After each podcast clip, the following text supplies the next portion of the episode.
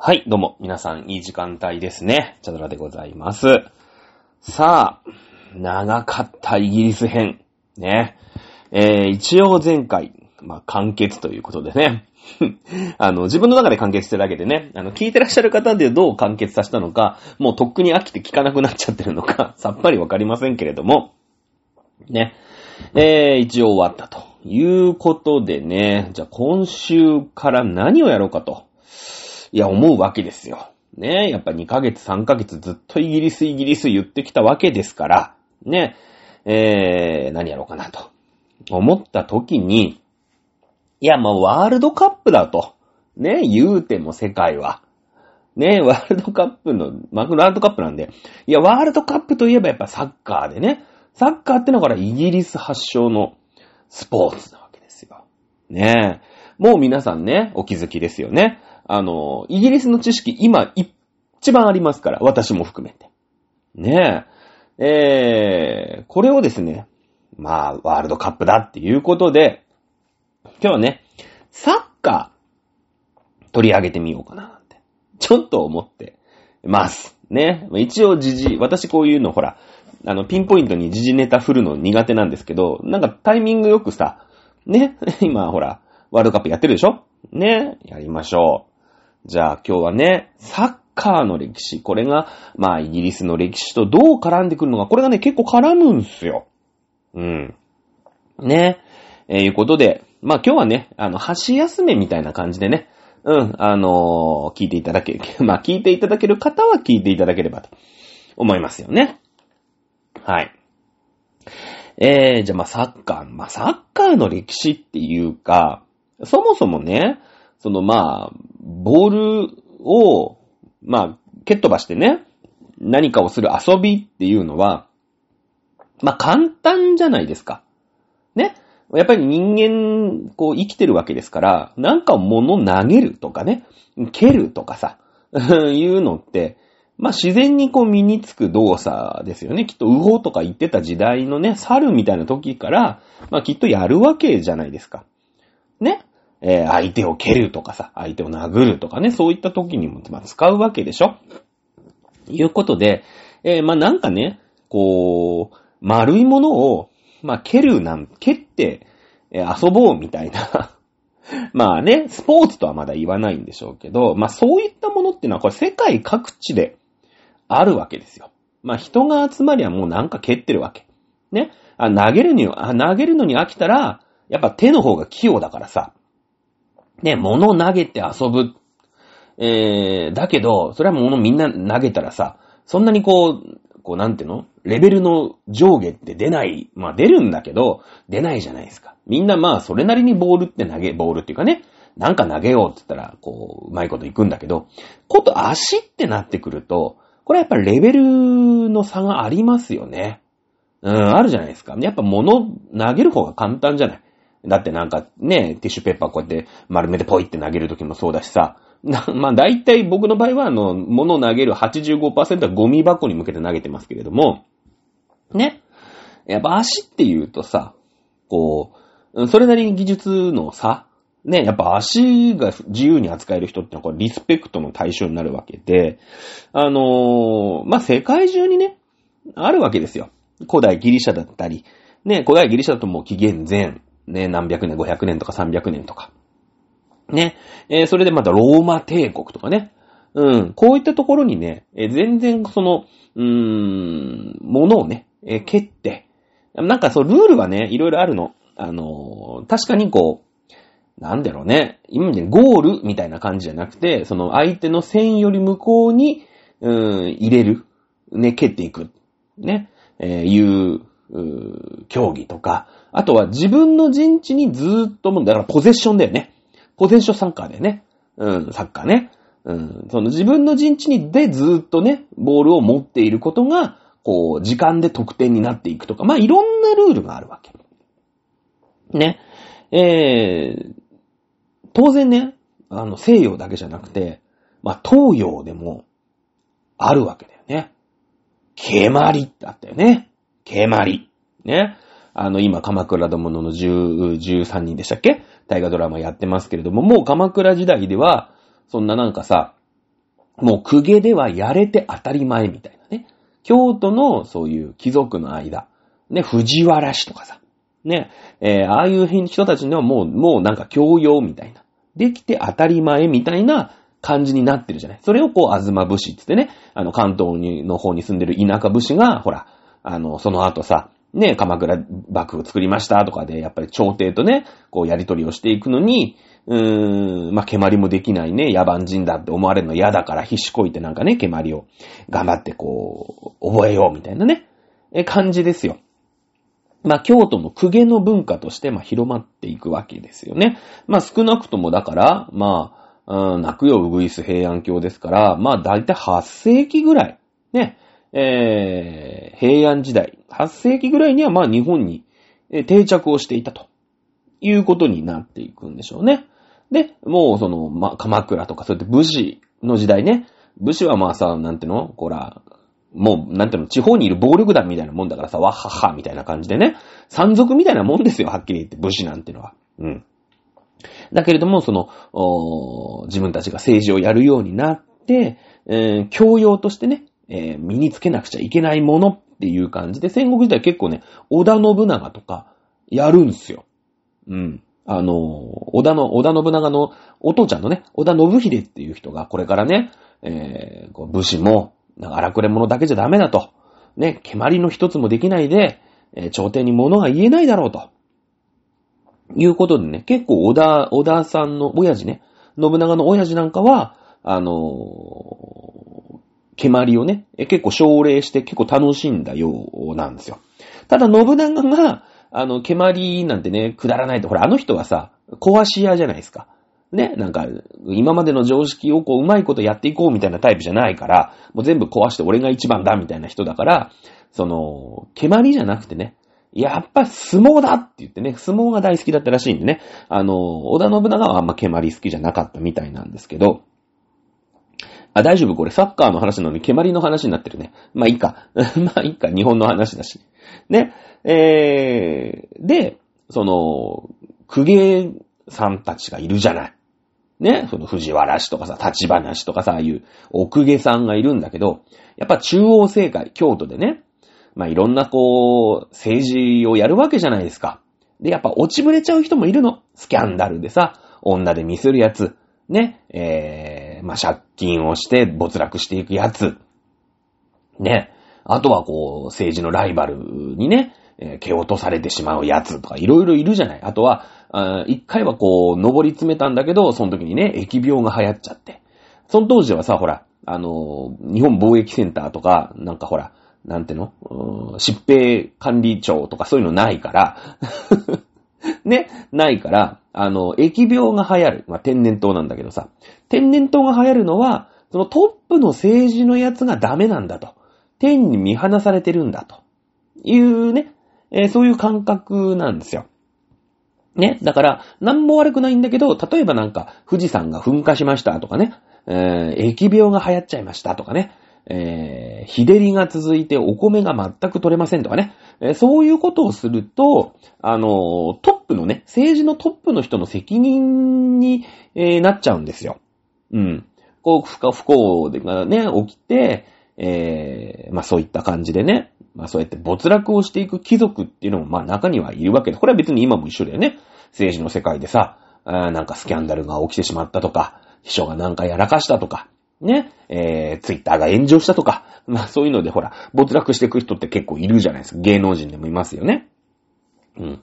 まあそういった人たちもやっぱ食っていかなくちゃいけないですから、もう中央にいてもこれ以上にね、偉くなれないっていう人たちが、こう、在野というかね、あの、地方に下って、その、蹴鞠の、お先生をやってね、えー、和歌とかさ、蹴鞠とかね、あの、貴族だったら、まあまあ大丈夫知ってますよ、みたいな。うん。えー、感じの、おまあなんていうのかな。こういうバイトだよね。公家のバイトをしてたみたい。うん。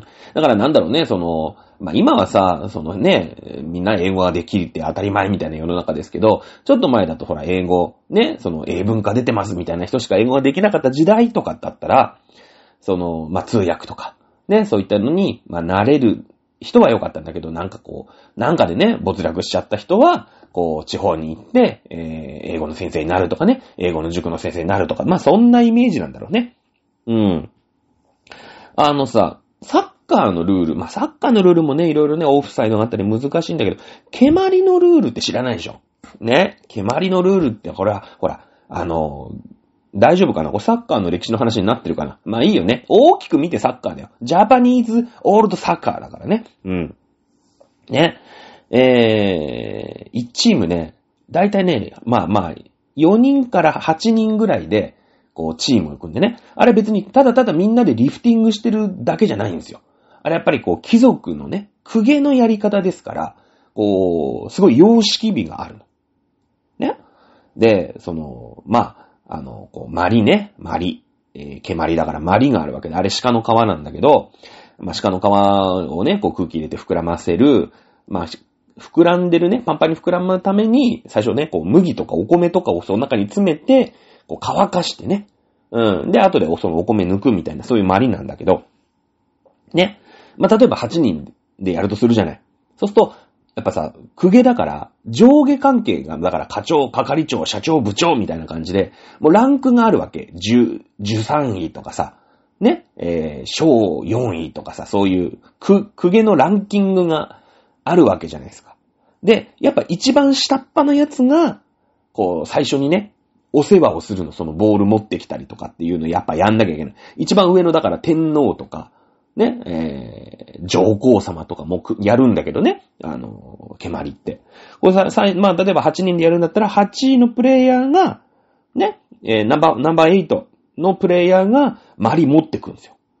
で、で、その、マリ置くじゃんで、その、8位のやつは、マリのそばにはべってるわけ。で、そっから選手入場ですよ。ね。今度は違うよ。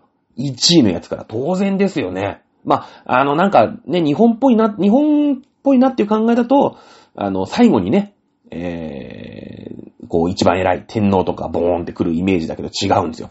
一番最初に来るのは天皇、一番上の位のやつが来る。まあ、その下っ端だけでやるときは下っ端の中でも一番偉いやつが、こうね、マリの中、マリを中央にして、どこに私は陣取るかという風にするわけですよ。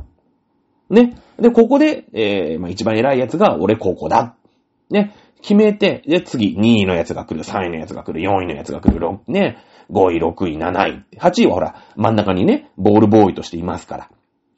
ね。で、やっぱりさ、やっぱほら、ね、会議の席上でもそうだけど、とりあえず社長が座ってくんなかったら、ね、その、部下も座りづらいじゃないですか。ちょっと席次とかも気にするし、なんか、あいつ嫌だなって思ってるやつともやんなくちゃいけなかったり、そういう微妙な感じがあるから、とりあえず上からこの円卓にね、座っててくださいと。当然その、うーん、7位のね、最後に入場するやつが、こう、は、あまり空いてるとこに入んなくちゃいけないんだけど、たまたま上皇様の隣が空いてる可能性もあるよね。もうそれはしょうがないよ。だってその回がさ、その2位のやつも3位のやつも4位のやつも、その上皇様の隣に、で、蹴鞠やりたくねえなって思ってるってことじゃん。この辺が、だから政治だよね。うん。政治。ね。で、こう、エンジンを、まあまあまあ、まあ、どうやって組むわけですよ。ね。えー、1位のやつがね、一番偉いやつがここだって、こう。で、8位のやつは最後ね、余ったとこに入るしかないわけですよ。ボールボーイだから。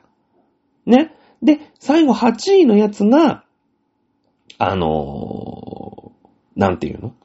こう、マリをね、あの、パスするわけ。8位のやつ。だからボールボーイが7位のやつにボールをね、パスするの。蹴るの。蹴って渡すんですよ。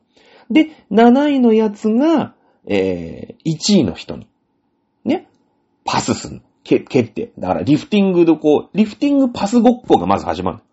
ね、8位のやつが7、1、2、3、4、5、6、7、8。これ順番があるんですよ。あれね、リフティング、ただただリフティングやってるんじゃなくて、最初は、こうみんなパスを回していく。その辺もだから大事だよね。今度は、席順じゃないの。隣のやつに渡せばいいんじゃなくて、ね。あ、えっ、ー、と、私の、うーん前に入ったのあの人は受産味だからだ、だから俺は係長代理だけど、次か、課長、係長にパスしなきゃいけないっていうか、そういうの間違えちゃいけないのよ。そういう正確なコントロールがすごい必要になるわけだよね。これ間違えたら大変よ。え、なんだお前、俺、あっちの方が偉いと思ってんのかってもう大、大バトルが始まっちゃうから。で、最後、1、2、3、4、5、6、7、8って、ね、えー、ボールが一周してきたら、あのー、8位のね、ボールボーイやってたやつは、その一番偉いやつに、またパスするの。で、1位の人がポーンって、蹴り上げるんだよね。今までほらパスだったけど、お、こう、手、ね、背、よりも、お、もっと多く蹴り上げるんですよ。ね。そっから試合開始。そっから試合開始なんですよ。ね。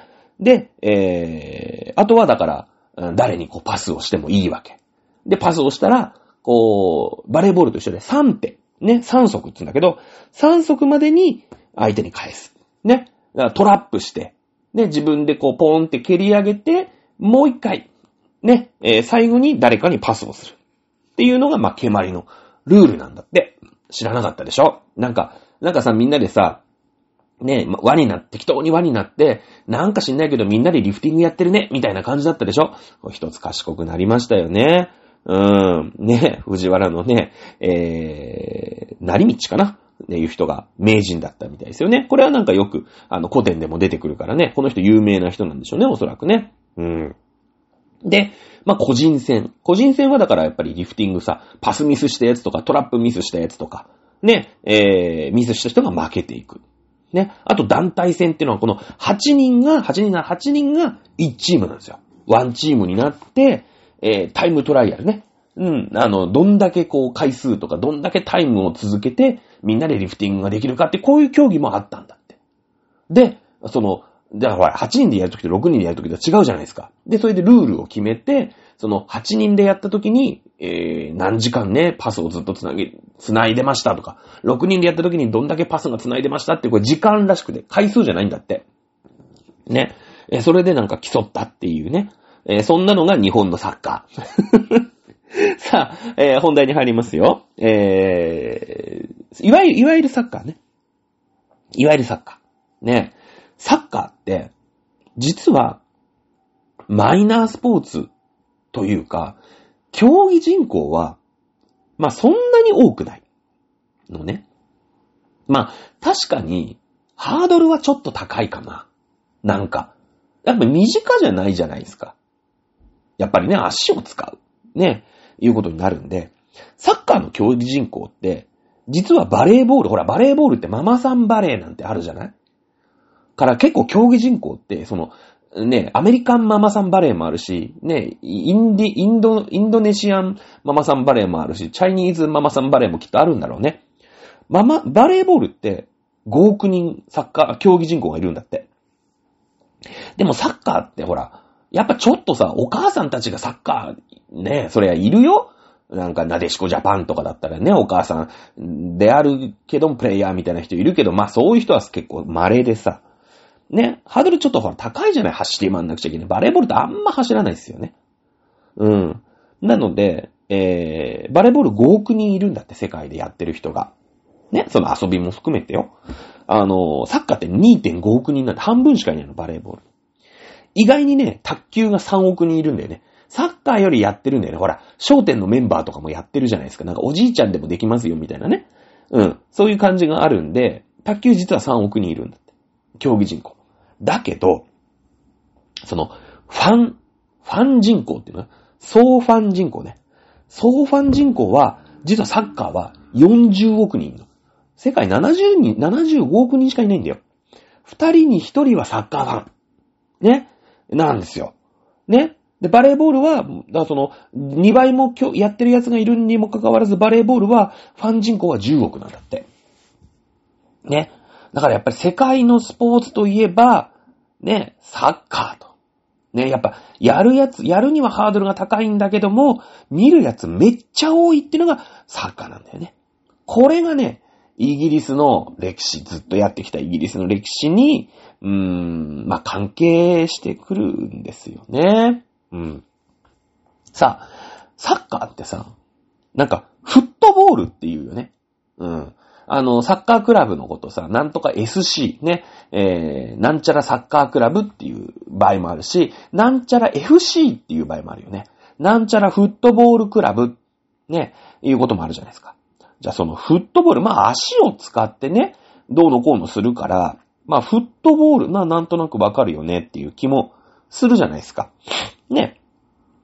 これはね、あの、何回もずーっとやってきました。このイギリスで発祥しました。イギリスでね、まあ大体発祥したのが12世紀って言われてるんですよね。12世紀って。で、イギリスの12世紀、さあ、どんな時代だったかっていうと、ね。まあ僕たちはもうお分かりですよね。もう僕たち私たちはずっとイギリスの歴史をやってきたわけですから、きっと12世紀のことなんて忘れてると思いますけど、その、やっぱフランスと関係性が強かったですよね。フランスのノルマンディー公がイギリスの王も兼ねるみたいなね。そんな時代だったじゃないですか。なので、その、イギリスないしは北フランス、このあたりで発祥したのが、まあ、フットボールだというふうに言われているんですよ。で、その時の、その、いわゆるフットボールって、なんかもうさ、あの、お祭りの一部みたいな感じ。別に全然スポーツスポーツしてないの。なんか、あの、町と町が、ね、町の、こう、A 町と B 町っていうのがあるじゃない？ね。で、そこにゴールを作って、で、その街中のね、男どもが、そのボールを、その、相手のチームの、相手の村の、うん、ゴールにね、入れると勝ちみたいな。だからもう、うん、常にサドンデスだよね。うん、オウンゴール、なんていうの、オウンゴールじゃないな。えっ、ー、と、なんていうのあれ？いきなり決ま、いきなり決まって、1点で終わりみたいな。そういうのが、フットボールだったの。で、その手を使ってもいい。ね、なんなら、あの、手も使ってもいいし、足も使ってもいいみたいな、ね、感じで、で、しかも、あの、ファールあり。ね、ほら、街ぐるみだから、別にその、なんていうの、うん、まあ、なんだろう、棒倒しみたいな、ああいう、ああいう感じだよね。肉弾戦。はっきり言ったら。乱闘 OK。ね。で、そういうさ、そういう、もう怪我人とかバンバン出るの。で、で、ほら、町対町だからそんな11対11とかじゃないじゃん。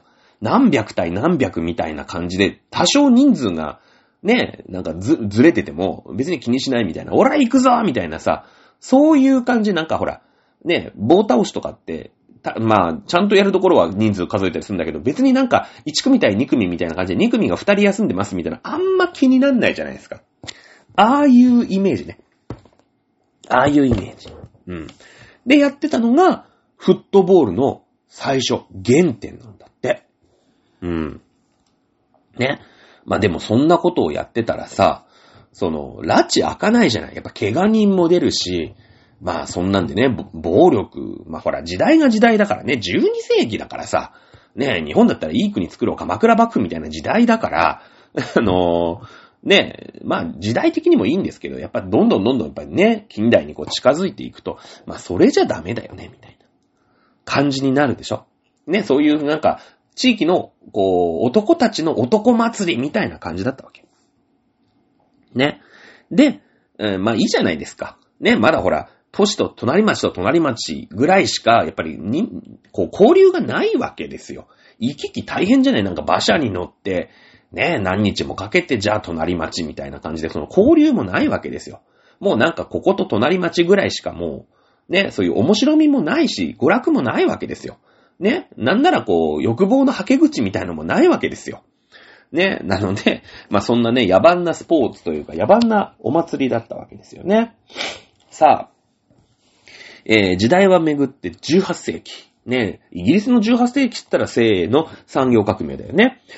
いうことなんで、産業革命が起きるとさ、その、まあ、産業革命の前段階の時から、もう、この番組では言ったと思うんだけれども、ね、えー、囲い込み運動、エンクロージャーだったよね。うん。あの、ほら、外にさ、羊毛？なんていうの？毛織物？売るに行きたいから、あのー、ね、都市のさ、あと地方の、農園とかを全部潰して、ほら、羊飼うぞって言ってみんなが羊飼った話したじゃないですか。ね？で、そのおかげで、えー、都市部に人口が集中したというふうに、あのー、言いましたよね。うん。そうするとさ、都市部に人口が集中するから、その、なんか隣町と隣町ね、その A、田舎のさ、A 町と B 町でやってたその、喧嘩サッカーみたいなね、喧嘩少林サッカーみたいなのを、いや、やろうぜってなってくるんだけど、いや、俺たちはなんか、こういうルールでやってた。俺たちはこういうルールでやってたって、やっぱり、なんかさ、ね、あの、大学でね、なんか地方から来た、俺の時の大学とかそうなんだけど、もう九州から来ます。俺は静岡から行きますね。東京で住んでるやつもいる。北海道から来たやつもいるみたいなさ。で、なんかみんなでね、あの、大富豪やりましょうって言ったら、もう統一したルールなくてさ、わけわかんなくなるじゃない。ね？なんか、あの、8は、なんか3、2枚で流せるとかさ、なんかよくわかんない。いろいろあるじゃん。ねなんか、こう、馬肉をどんどん捨ててくんだけど、うん、7が出たら流すとか、8だっけ流すの？なんかいろいろあるよね。一番強いの2だなと思ったら、なんか3、2枚で返せるとかさ、いろいろあるじゃないですか。いや、そんな感じで、拉致が開かないじゃん。はっきり言って。だから、都市部にこう人口が集中すると、その、統一してね、まあ、ルールみたいなものを、まあ、作っていこうと。やりづらいよね、みたいな。で、その隣町と隣町みたいなね、感じで、わーってやってたんだけど、その、みんながみんな都市に来てるもんだから、いやいや、その、ね、都市、なないわけじゃないですか。みんなのその、なんていうの？その、町がないわけでしょ？だから、こう、決められたところで、その、この、ここのゴールとここのゴールでやろうよ、みたいなね。今まではなんか町のね、役場の前の玄関に蹴り込んだやつが勝ちみたいなさ、そういう変なルールだったんだけど、そういうのないから、じゃあここでやろうよみたいな。ね。で、こう、大学の中の敷地内でやっていこうねみたいなね。そういう感じになってくる。で、えー、まあ、その産業革命でさ、今度、汽車が通るようになるじゃないですか。その都市に集中するんだけど、その都市と都市が、うーん、鉄道で結ばれるようになるよね。そうすると、その都市と都市の行き来がすごい楽になるじゃないですか。ね？もう今までさ、ね、歩いて半日かけて行ったところが、まあ日本だってね、新橋から横浜まで半日かけて歩いてみんな歩いて行ったのが、あまあ45分ぐらいで結べるようになるわけですよ、汽車ができて。ね、鉄道ができて150周年らしいですけどね、今年で。で、その、じゃあ、都市対都市でね、特にその大学がやっぱ都市に一個あるわけじゃん。で、やっぱりさ、こう、若者のが絶対強いじゃないですか。おじいさんチームよりもお父さんチームよりも若者チームのが絶対強いから、その、俺たちは、の、ね、町、まあ、でかい都市の代表は、結局、うん俺たちの都市にある、う高校、そして大学ね。うん。こういったこう、若い奴らがゴリゴリやって代表になろうみたいなね。そういうのができてくるわけですよ。ね。まあ、パブリックスクールってその高校が一つのチームを作って、で、この一つの都市。まあ、例えばマンチェスターならマンチェスター。ね。えー、ウエストミンスターってとこだったらウエストミンスターにもきっと高校があるわけでしょ。まあ、そういった感じで、えー、こう、俺らの、俺、俺らの都市の代表みたいなね。そいつらが、その都市対都市の威信をかけてね、戦うようにこうなっていくわけですよ。うん。で、そうなってくると、もっとね、その、ルールっていうのは洗練されて、やっぱフェアにやんないと、その、比べられないじゃない。今まではね、もうなんか都市対都市でみんながうさ、うさばらしにね、喧嘩しながらボールをみんなで追っかけて楽しいみたいなので、ね、あのー終わってたわけですよ。なんかもうビーバップハイスクールみたいなもんですよ。もう別になんかさ、あの、多少人数が多いとか少ないとか、もういいわけ。もう喧嘩がやりたくてしょうがないみたいなね。うん。そういう感じよ。ビーバップハイスクールの不当の感じね。喧嘩ですよ、はっきり言ったら。だけども、その、都市を代表する代表、ね、えーマンチェスター対ウエストミンスターとかさ、そういったところになってくると、やっぱ大人の事情も絡んでくるし、その応援するファンとか、それにお金を出してかけてくる。ほら、ブックマークとか。ね、あ、じゃあブックメーカーだっけ？イギリスってそういう家計があるわけですよ。どっちが買ったりするみたいな。ね？なってくると、その、不正はダメだよね。やっぱフェアな状態でやんないと賭けって成立しないから、じゃあしっかりルールを統一しようぜっていう動きが出てくる。で、えー、ここでね、その、まあ、イーストカレッジっていうところの、うーん、ルールが、ああれ面白いよね。まあ、いろんなルールがあったんだけど、その、大学で独自にこう、ルールがあったんだけど、まあ、どんどんどんどん統一をしていくわけ。で、基本的には、その、手を使う、使わない問題っていうので、ルールがね、こう、まあまあ、大きく違うわけじゃないですか。ね。あと、その、いわゆるタックル、ね。こう、ハードアタックですよ。ハードアタック。ね。これ、まあだから相手を掴むっていうことが、OK なのか OK じゃないのかっていう問題が、まあ発生してくるわけ。で、やっぱりさ、その田舎の方が荒々しいよね。日本だってそうじゃない。京都の奥下さんは、なんか、蹴鞠とかでさ、こう、和歌を読んだり蹴鞠してますみたいな感じだけど、バンド武者つってね、その鎌倉武士とかさ、こういった人たちは結構荒くれ者じゃないですか。ね。なので、その、いわゆる、いわゆる、いわゆる、イングランドの都市部の方の、えー、イーストカレッジっていうとこだと、まず手を使うのはやめようって。うん。足だけにしようぜって。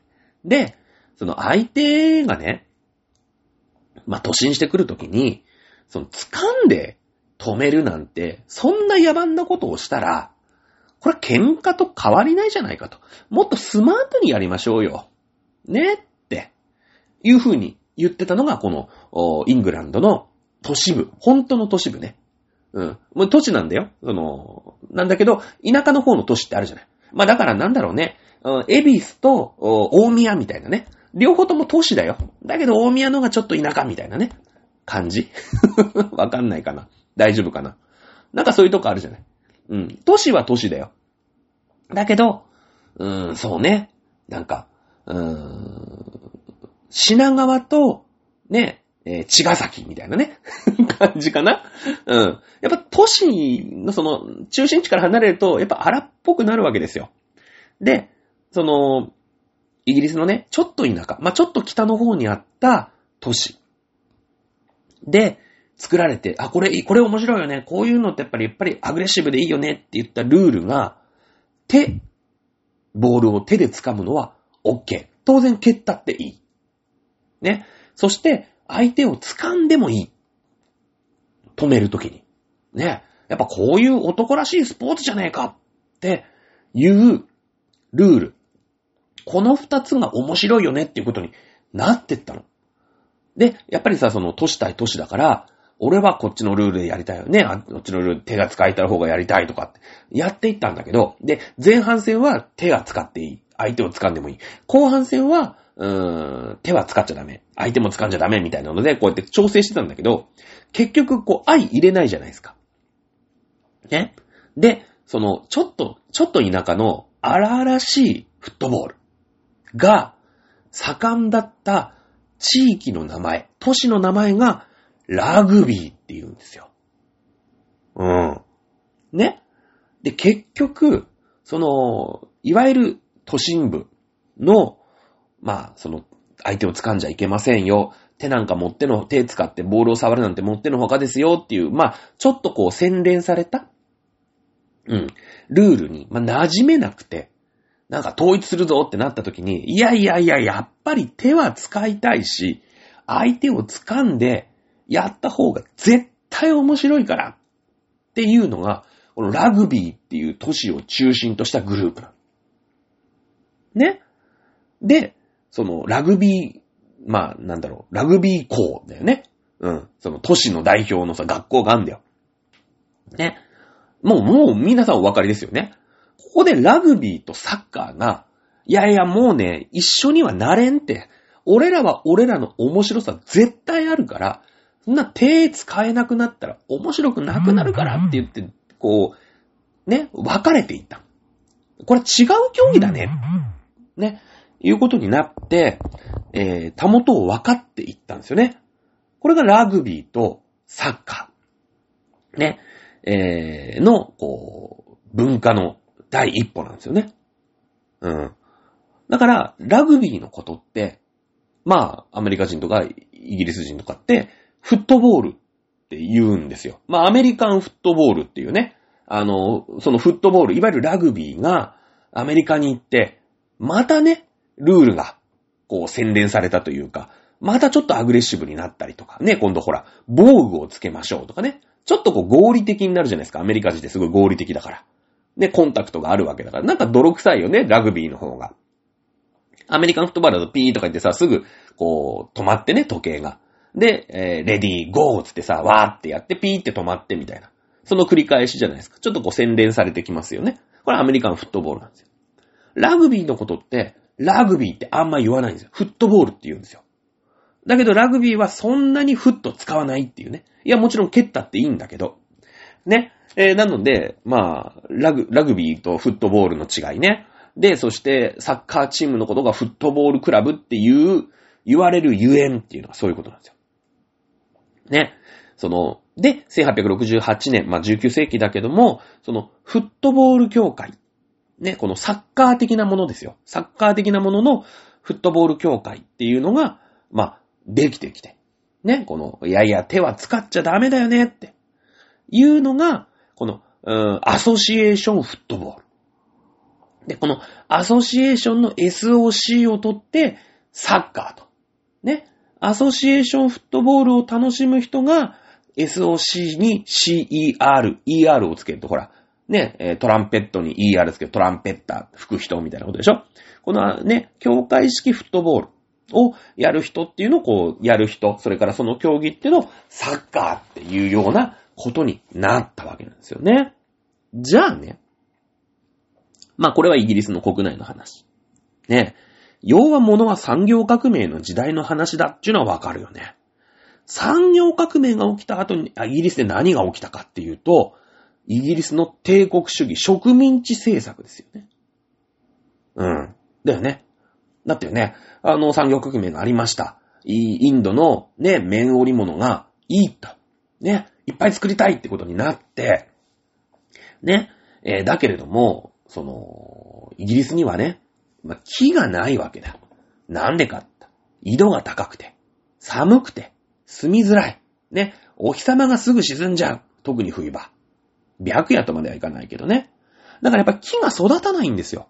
で、そんなのに、ね、産業革命でバンバンバンバン木燃やしていったら、ハゲッチョロになっちゃうでしょね。それで、えー、ね、あの、燃える石。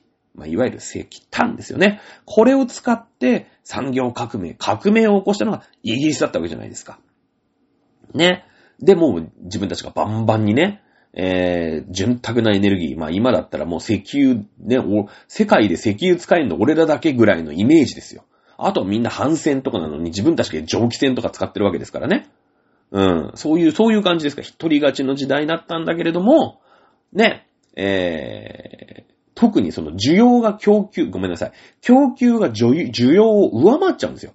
だってさ、今までチクチク手縫いしてたのに、もう機械でガーってやったら T シャツめっちゃ作れるじゃないですか。ね？需要、イギリス人の需要なんてそんなね、変わんないっすよ。ね？ちょっと景気良くなったからって、ね？今までパンツね、5枚持ってた人が20枚持つかって持たないでしょ。どんな金、まあ持つのかな？そんな金持ちになったことがないんでわかんないんですけど、ね。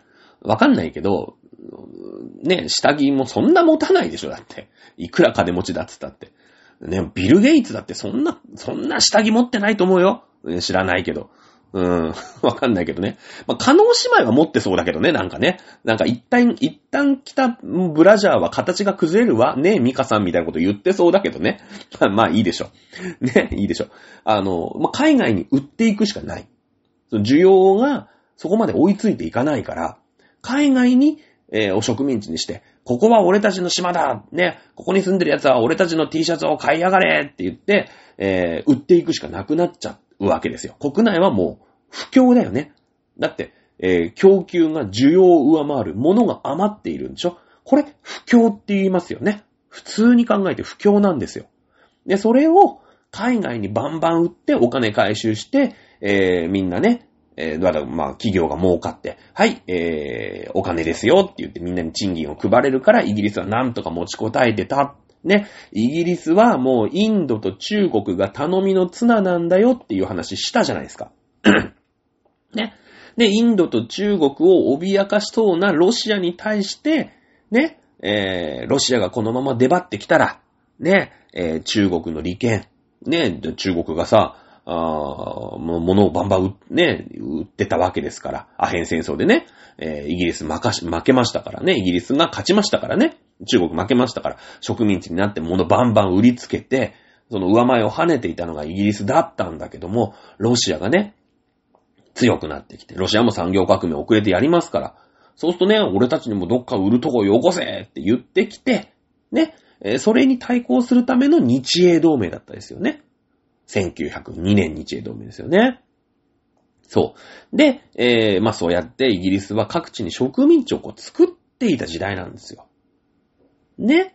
まあ、英語がなんなら今、こう世界中でね、まあ英語はでき、できなきゃダメだよね、みたいな。このグローバル社会で、みたいになってんのもこの時代に、イギリスがもう世界中に植民地作ってるもんだから、English を喋るやつがめっちゃいるから、あの、世界言語になってるっていうだけなんだよ。ね。これがだから産業革命が日本で起きて、日本がバンバン植民地をね、えー、広げていったら、世界中で日本語だったですよ。まあ、それが証拠に、えー、南アメリカは、あのー、ほら、スペインがさ、まだ無敵艦隊やった時に唾つけちゃったから。ね。基本的にスペイン語かポルトガル語ですよね、南アメリカって。ですよね。うん。そうなんですよ。まあ、この時代はね、イギリス強かったですから。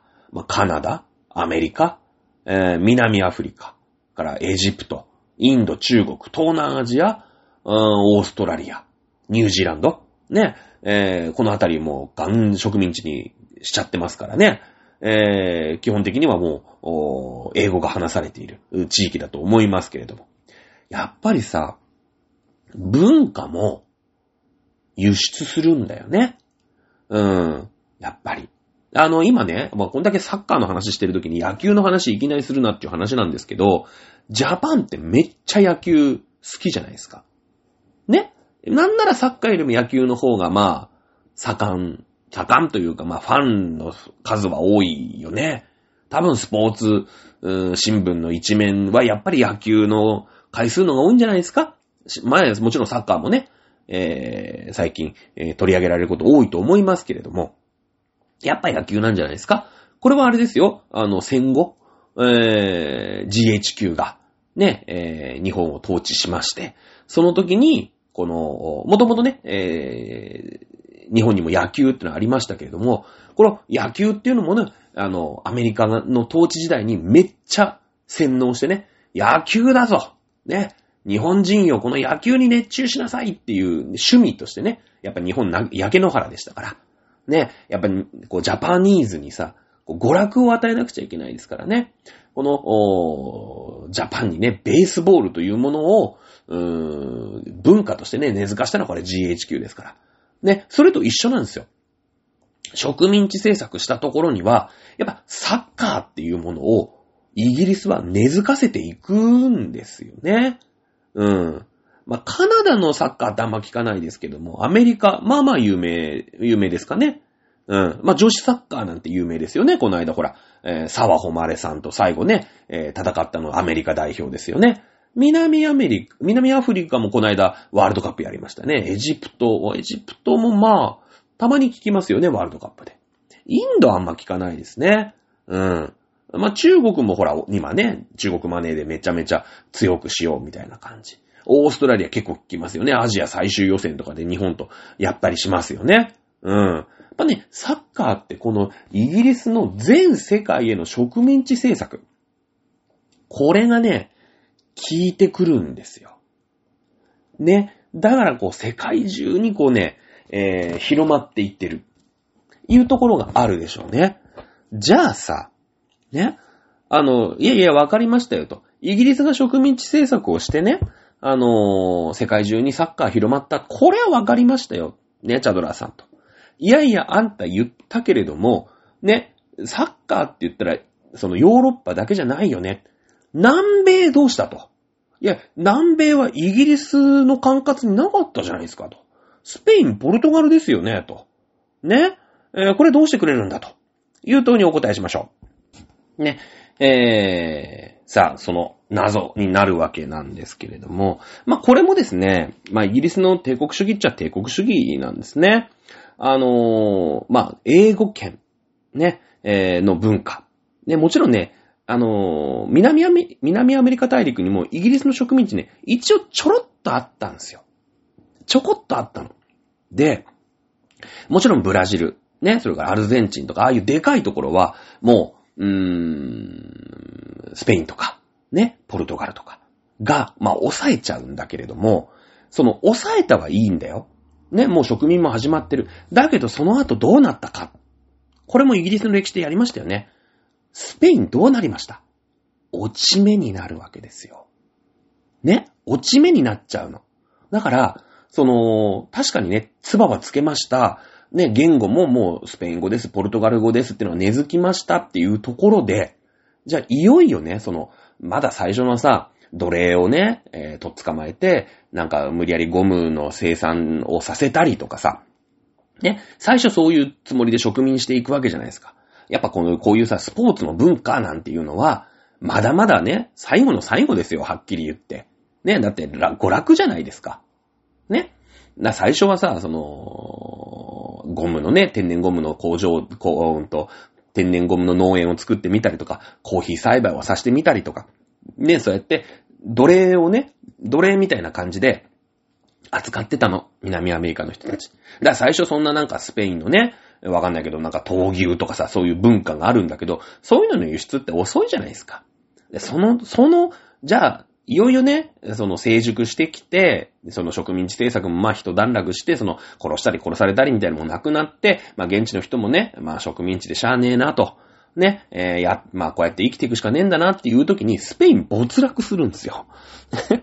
で、そのスペインの方から、その文化がね、いや、このままスペインがゴリゴリでなんかいい感じだったらさ、ね、いや、きっと、ブラジルだったり、アルゼンチンだったり、こういったところでその闘牛、うー、とか、うーん、パエリアとか、きっとね、あの、流行っていったと思います。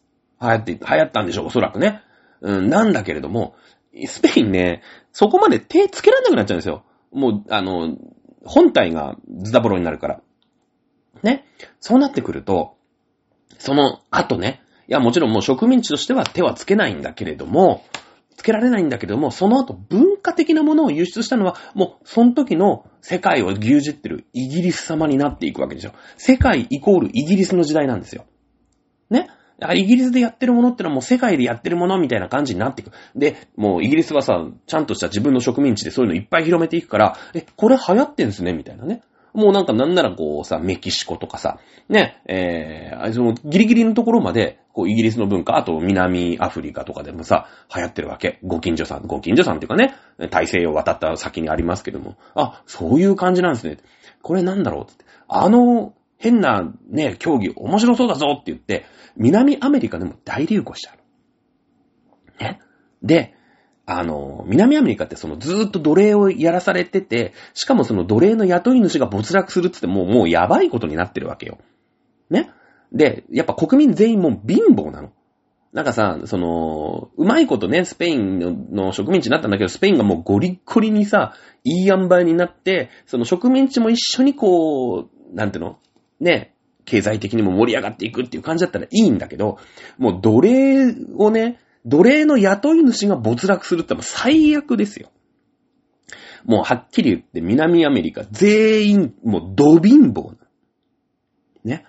ド貧乏。ね。だけども、サッカーってさ、まあ、はっきり言ったらその蹴鞠じゃないけど、まあなんか丸いもの転がるもので、まあ足で蹴ってもそんな怪我しないような丸いもの例えばなんかのど、なんかのさ、胃袋とか、そういうのにね、空気詰めて、キュッて縛るとかさ。ね。そういうの一個あれば、もう裸足でもさ、わーってみんなできるじゃないですか。で、これが子供たちの間で大流行するの。結構手軽だよね。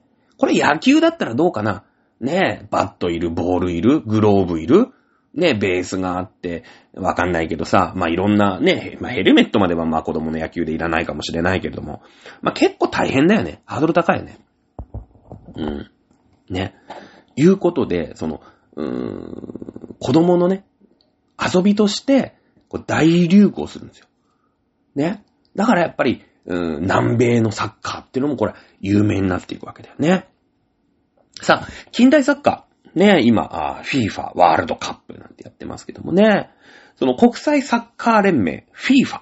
ね、えー、いうのが、まあ、できたのが、1904年、日露戦争の頃なんだよ。ね。で、さっきもさ、言ったけれども、その喧嘩サッカーみたいのをずっとやってて、そのラグビーなんですか、サッカーなんですか問題で、やっぱ分かれたよね。で、協会式サッカーっていうのをやり始めたのが1863年なの。FIFA できたの1904年なわけ。もうね、その国際サッカー連盟ができるより前に、イギリスはもうね、その国内にフットボール協会ができてるわけですよ。FIFA より先に。で、イギリスってほらどういう国だった？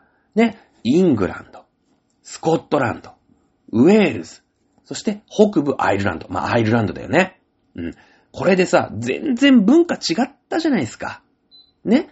その、ウェールズはもう最初にね、えー、王国の時に、うーん、こう追いやられて、もともと住んでる奴がうわーって追いね、西の方に逃げてって、こじんまりやってんのがウェールズだったよね。で、イングランドってのはその大陸とのつながり、なんかたまにはさ、スウェーデンのなんかバイキングとかからも攻撃されたりとかして、最初占領されたりもされちゃったりもしてるんだけど、なんかオランダから王様呼んできてさ、ね、こううまいことやってたとか、ね、えー、あと、ね、スコットランドは、最初にさ、ね、えローマ帝国が攻めてた時にもう寒すぎてあっちはいいよもう寒いからつって、ほったらかされたね、その辺境の島だよね。辺境のまあ、島の北部ね。アイルランドはもうそもそも島だからまた文化が全然違う。ね。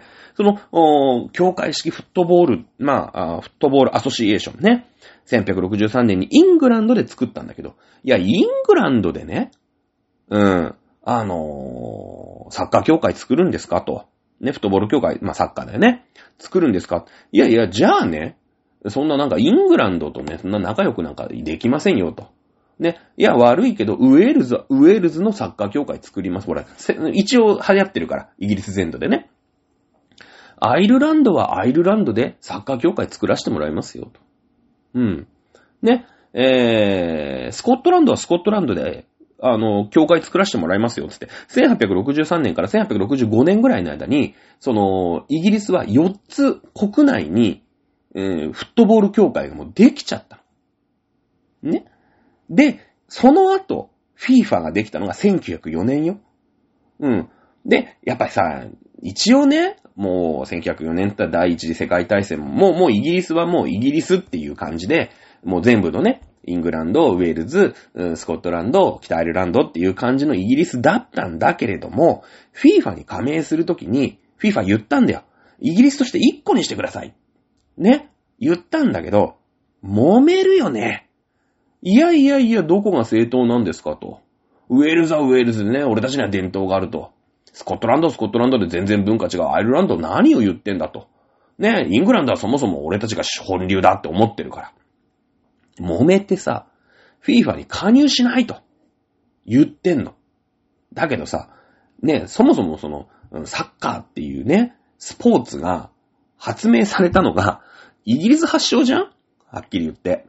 だから、イギリスのチームがいないなんてことが、まあ、ありえないよね。FIFA 的に見てもね。うん。イギリスのチームなんでいないんだと。はっきり言って。ね。だからなんだろうね。世界、えー、歌舞伎アソシエーションができたのにもかかわらず日本が参加してないとかね。そういう感じだよね。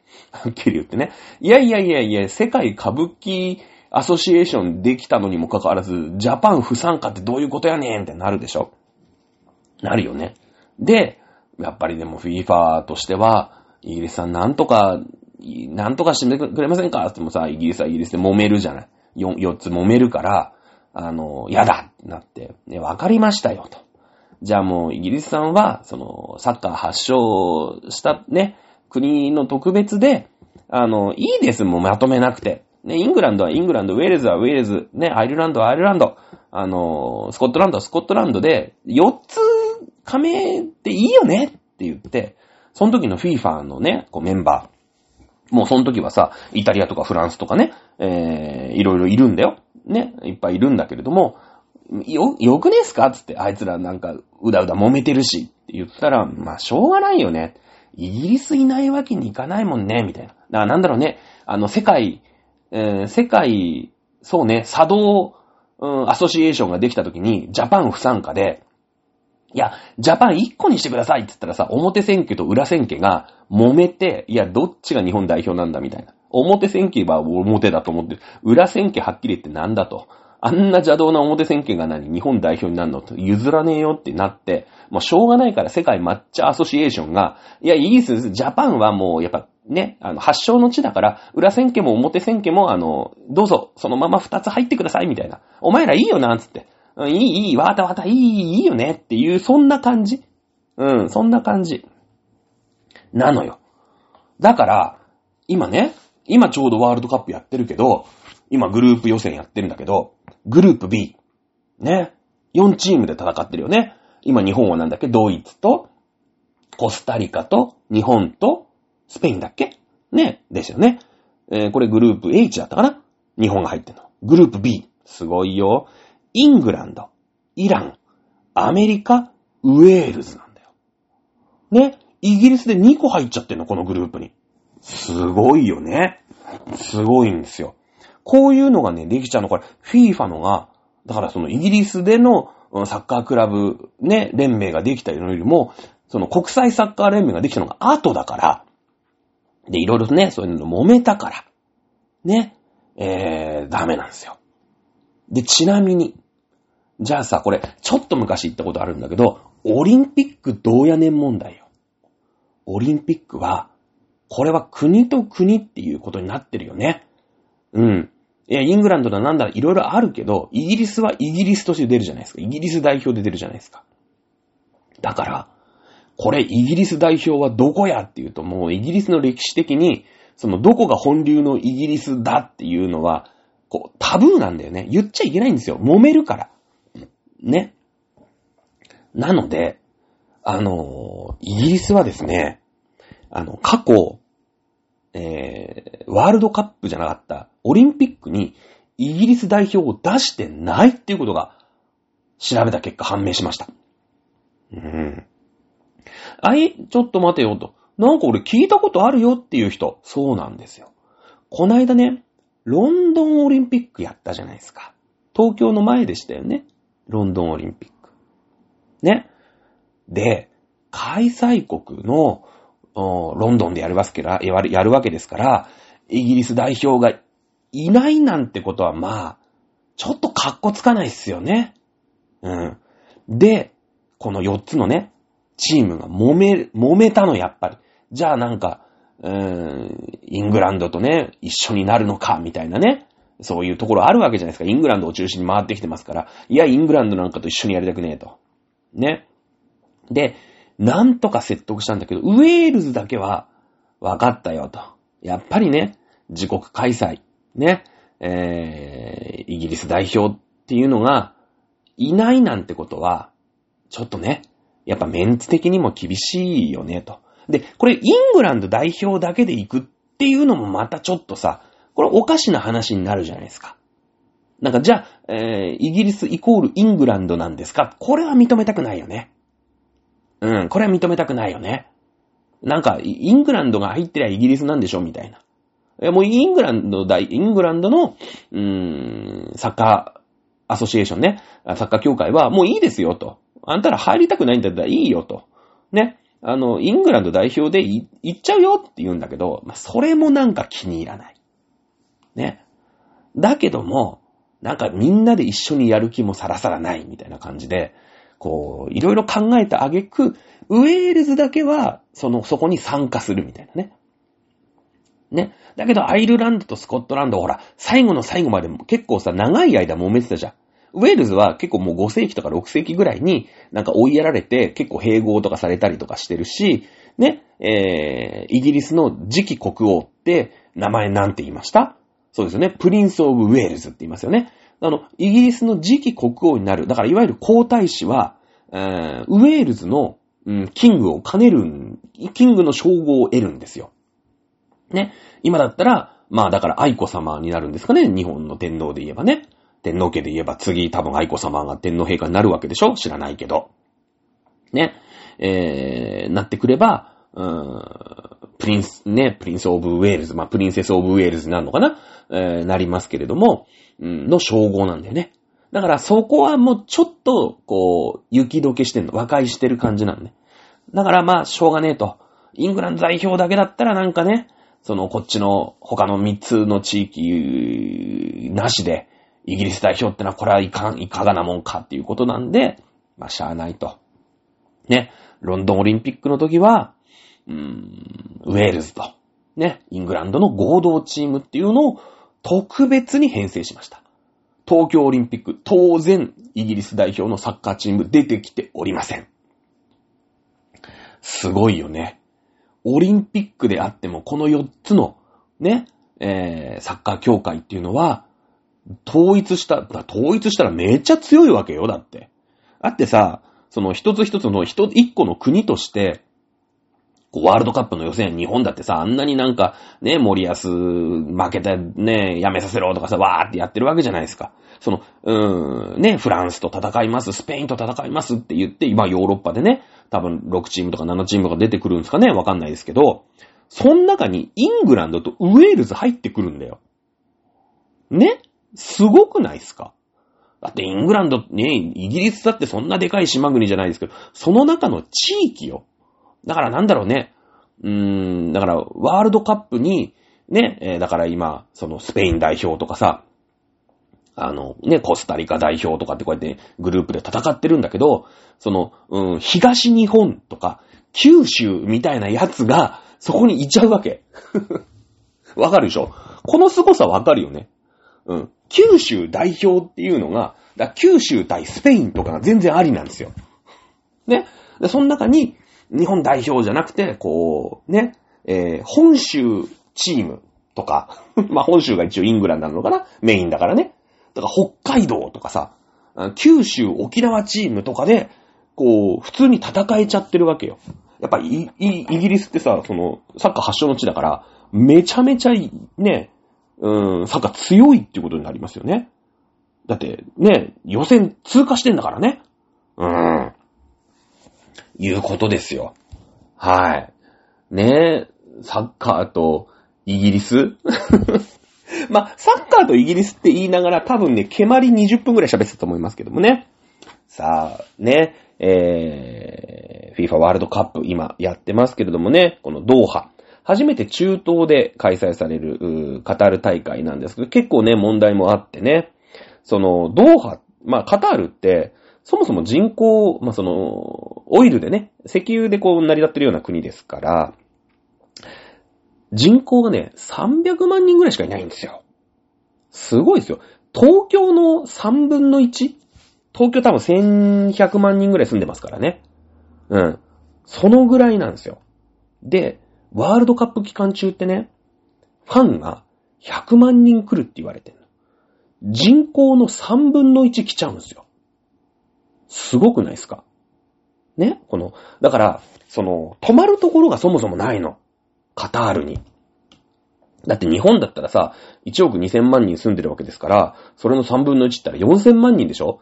日本にね、たった2週間の間に4000万人の海外の人が来ると思ってください。どこに泊まりますか？泊まれないよね。うん。泊まれなくないですか ?4000 万人泊まるんすよ。まあ、それはね、3週間の間にこう分散してくると思いますよ。ね、予選リーグで帰っちゃう人とかもいるでしょうから。ただ予選リーグの間はね、えー、みんな30何カ国こういるわけでしょ泊まるとこない。ね、インフラとと。ホテル。それから、まあ、あその競技場に行くまでのバス、地下鉄、そもそもスタジアム。ね。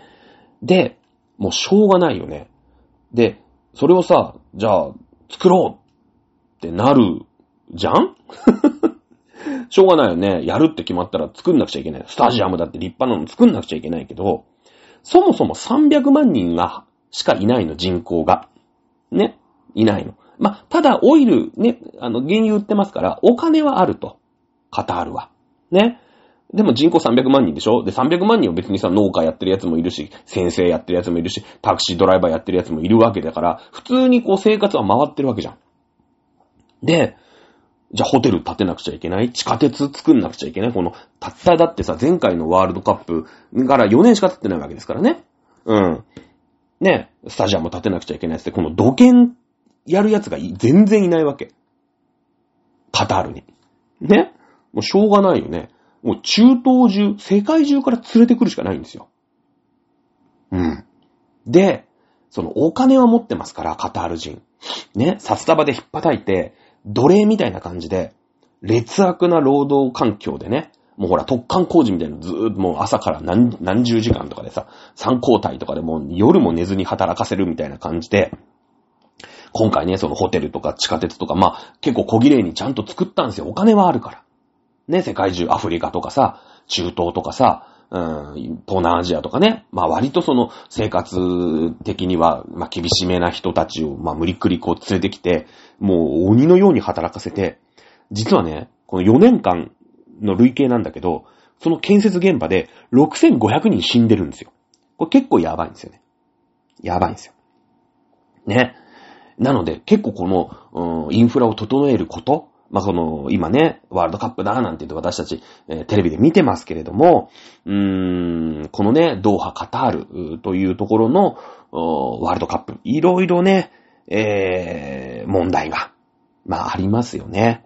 うーん、ということで、この2026年、えー、次回の、まあ、ワールドカップはね、カナダ、メキシコ、アメリカっていうのの共同開催というふうに決まりました。まあもちろんアメリカぐらいだったらね、アメリカ一国でも開催ができるとは思うんだけれども、まあこういったね、えー、広く、広いところで、あの、開催国っていう形でね、まあ日韓ワールドカップなんてのもありましたけれども、やってね、えー、少しでもこの一国にね、負担が来ると、やっぱり無理とか無駄、ね、多いよね。だって人口300万人しかいないとこにさ、100万人分のホテル作って、はい、ね、終わりましたってなったら、空き家どうするんだっていうことに、やっぱなるよね。うん、っていうことでね、その、今後ね、その、ワールドカップだったりとか、あとはオリンピックも含めてね、えー、のあり方っていうのを、うん、ちょっと考えさせるなっていう、えー、ドーハ、ワールドカップね、えー、カタールワールドカップだっていうのを思った上で見て。ね。あと、その、イングランド対ウェールズっていうのをちょっと特別な気持ちで見て。ね。あの、あ、イングランドとウェールズってそうだよね、そうだよねっていうのを、あの、思って、あの、ワールドカップのね、リーグ、他のさ、なんか、各地の結果ですみたいなの出た時に、あ、ウェールズ何位なんだ、イングランド何位なんだっていう時に、ちょっとでもイギリスの話を思い出してくれたら、僕はとっても嬉しいですね。はい。ということで、えー、今日はね、あの、ちょっと箸休め的な感じで、えー、ちょっと1時間超えちゃいましたけれどもね、えー、ワールドカップの、まあ、サッカーの歴史、ね、えー、について、えー、やってみました。いかがでしたでしょうか？また来週からね、新しいテーマ頑張って探したいと思います。それでは今週は以上でございます。それではまた来週お楽しみください。さよなら。